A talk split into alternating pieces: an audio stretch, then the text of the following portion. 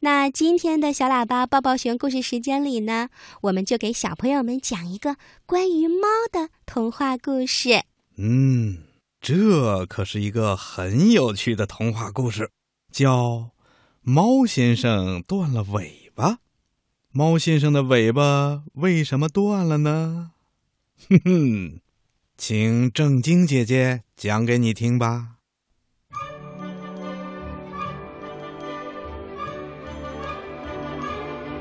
和往常一样，猫先生高兴地走进猫饭馆儿，给我来一只活老鼠。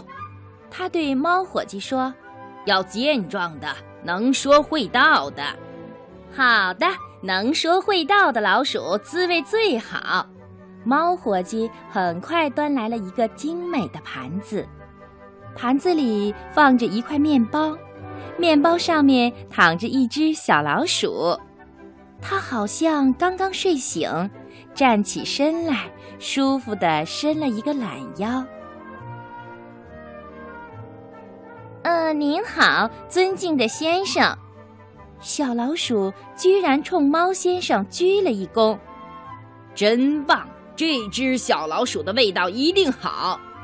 猫先生喜滋滋地拿起了刀叉。请等一下，等一下，等一下，请允许我先祷告一下吧，我就要离开人世了呀。小老鼠说着，跪在了面包上，认真的祷告起来。感谢上帝给我这个机会，将我的生命交给这位仁慈的猫先生。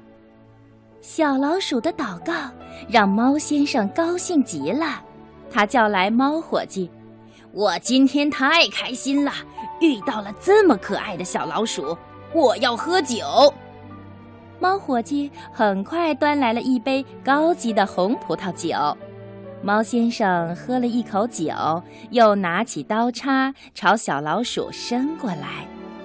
可是喝了酒的猫先生变得有些心软了。嗯，我吃过无数的老鼠。今天还是第一次吃到这么可爱的小老鼠，我有点不忍心下手了。我有办法帮您，小老鼠说着，拿起餐巾将猫先生的眼睛蒙上，这样您就不会难过了。接着，小老鼠小心地托起猫先生的尾巴，慢慢地移到面包上，然后。小老鼠握住猫先生的手，让刀和叉对准猫尾巴。好了，对准了，你就用力切下去吧，一定要用力哦。好的，我会用力的。谢谢你帮助了我，你真是太可爱了。猫先生说着，用力切了下去。喵。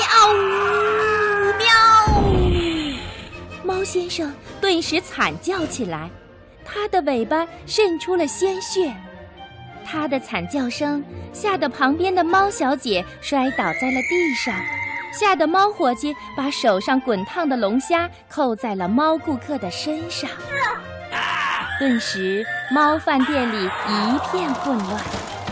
那只机灵的小老鼠呢？它呀，早就趁乱逃走了。Música